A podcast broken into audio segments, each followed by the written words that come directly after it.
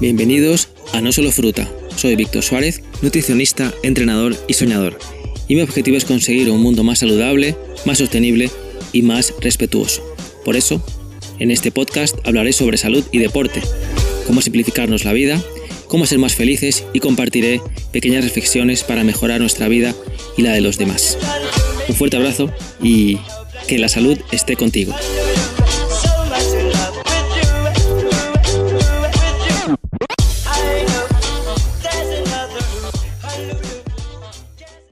La vitamina B12 es igual de necesaria que cualquier otra vitamina o cualquier otro mineral.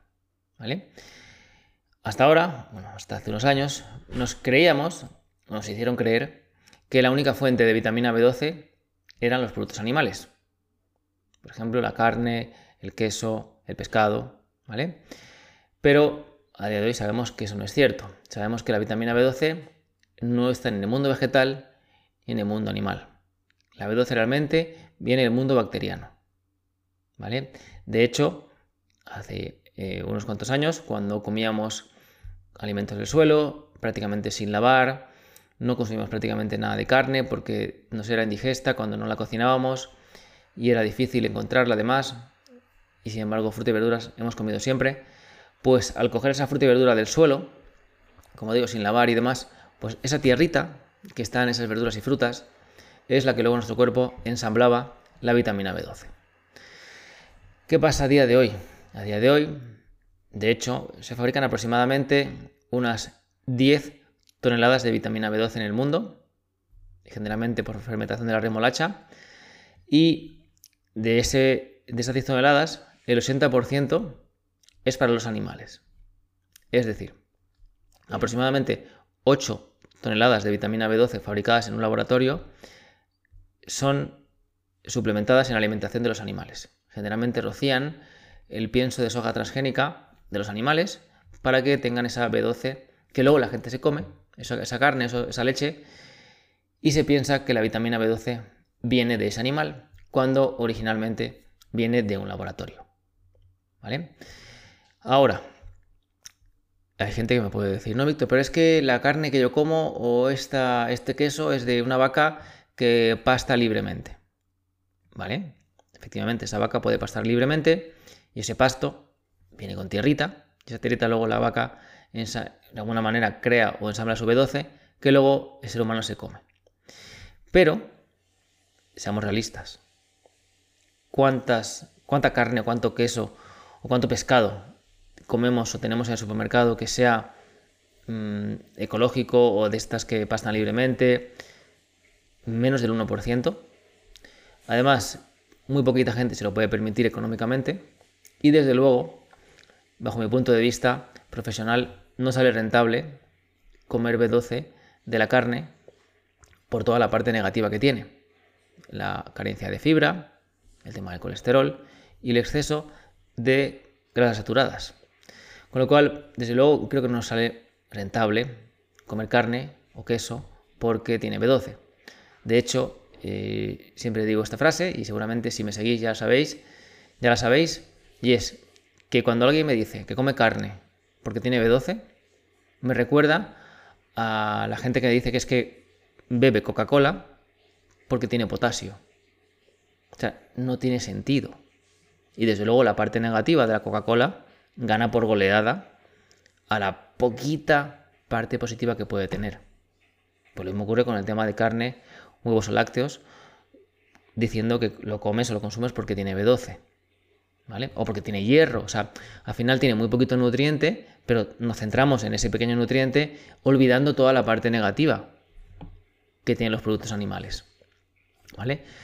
Ahora, esta sería la parte de la vitamina B12, con lo cual, para mí lo más sensato y lo más saludable es tomarla directamente, ¿vale? La B12 no está en la clorela, en la clorela la espirulina no está ahí, ¿vale? En su día nos hicieron creer que estaba ahí. Y efectivamente hay una vitamina B12, pero que es una vitamina B12 análoga. Es decir, que de alguna manera incluso puede falsear analíticas y puede luego provocar una deficiencia de vitamina B12 real. Así que no está en el mundo vegetal. Ningún vegetal tiene vitamina B12. Ni la clorela, ni la espirulina, ni mm, a saber el nombre que sacan nuevo, ¿vale? No. ¿De acuerdo? Tampoco están los productos animales, ya que como hemos visto antes, el 99% han sido suplementados con vitamina B12, ¿vale? Ahora, yo recomiendo tomarla directamente, en un comprimido, en gotas. Quizás hay gente que me puede preguntar, Víctor, pero es que yo como alimentos fortificados con vitamina B12. Hay un montón de leches que, por ejemplo, están fortificadas con vitamina B12, leches vegetales o algunos productos que están fortificados con vitamina B12. Bueno, es difícil llegar a nuestras necesidades diarias de B12 comiendo alimentos eh, fortificados, perdón. Si comes eh, tres veces al día y esas tres comidas tienes una parte de un alimento fortificado, puede que llegues a tus requerimientos, ¿de acuerdo? Pero me parece complicado y me parece arriesgarse un poco cuando no es necesario, ¿de Así que sí que recomiendo que tomemos la B12 y por una cuestión de salud recomiendo que la tomemos directamente, no filtrada a través del cuerpo de un animal, porque hemos comentado la parte negativa, y también porque, bueno, una B12 de segunda mano, desde luego, siempre la asimilaremos peor que una que la tomamos directamente. ¿Vale? Luego, ¿cuánta vitamina B12 necesitamos? Aproximadamente 2.500 microgramos a la semana. Una persona adulta necesita 2.500 microgramos a la semana. MCG, ¿vale? Que es mucho menos que miligramos, ¿de acuerdo? Lo podemos tomar en una toma a la semana. El cuerpo se apaña perfectamente para, de una manera, suministrar esas necesidades a lo largo de la semana sin ningún problema, ¿vale? Y tenemos dos tipos de vitamina B12 en el mercado, metilcobalamina y cianocobalamina, ¿vale? Yo recomiendo cianocobalamina y mejor las que son sublinguales, que se dejan debajo de la lengua hasta que se disuelve y de esa manera es un poquito mayor la asimilación. Repito, 2.500 microgramos a la semana, que puede ser en una toma. Recomiendo cianocobalamina antes que metilcobalamina y recomiendo además de cianocobalamina las que sean sublinguales, las que se dejan debajo de la lengua y se absorben poquito a poco. ¿Vale? Esto en relación a la vitamina B12. Así que tener en cuenta esto, por favor. Hay que suplementar la vitamina B12, sí o sí, ¿vale? Si comemos animales, pues seguramente también la tengamos un poquito más baja. De hecho, se ha visto en estudios que quienes comen animales y derivados suelen tener un poquito más baja o mucho más baja que quien no consume animales, ya que por norma general quien no consume animales se ha molestado en informarse y generalmente suelen comer bastante mejor, con lo cual la asimilación de nutrientes es mayor. ¿vale? Ahora, esto es el tema de la vitamina B12. Ahora pasamos al siguiente tema de hoy, que es el tema del yodo. ¿Vale? ¿Qué pasa con el tema del yodo? Cada vez vemos más personas, vemos más problemas con el tema de la tiroides. ¿Vale? Gente con hipotiroidismo, gente con hipertiroidismo. Y desde luego, em, creo que es un problema que cada vez vamos a ver más. ¿Vale? Antes de seguir con el tema del yodo, preguntan por aquí, ¿y si consumen huevos y lácteos también hace falta? Vale, seguramente si... Eh, es un poco como lo comentaba antes con el tema de la carne, ¿de acuerdo? No recomiendo consumir habitualmente huevos y lácteos, en ningún caso, porque no creo que sean saludables para algo que se consuma todos los días.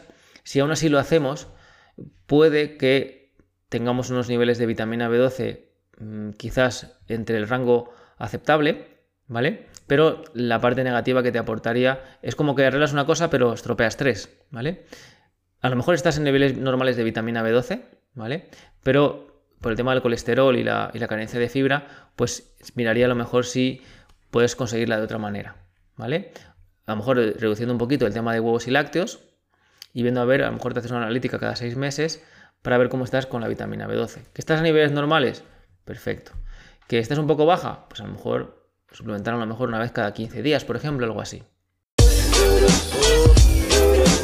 Esto ha sido todo por hoy. Espero que te haya resultado útil y que haya hecho tu vida un poquito mejor. Si quieres más información, recuerda que me puedes contactar y seguir en mi página web biovictor.com y mis redes sociales como Instagram o Facebook. Estoy como Bio Víctor Suárez. Gracias por estar ahí, un fuerte abrazo y que la salud esté contigo.